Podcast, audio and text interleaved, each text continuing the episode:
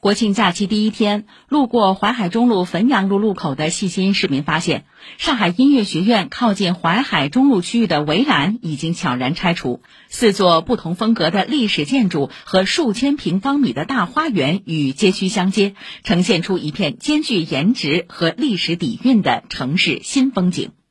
路口附近的上音歌剧院旁，一座宛如小型城堡的德式建筑格外引人注目。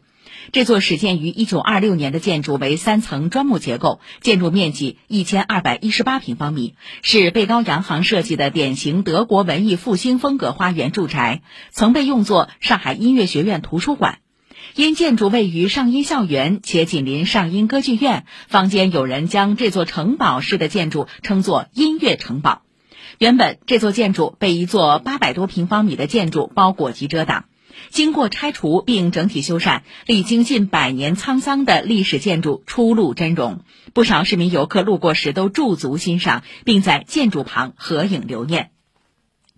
除了音乐城堡，此次同步修缮后与街区直接相接的历史建筑，还包括一座始建于1936年的英式花园建筑和一座建于上世纪30年代的三层砖混结构现代风格花园洋房。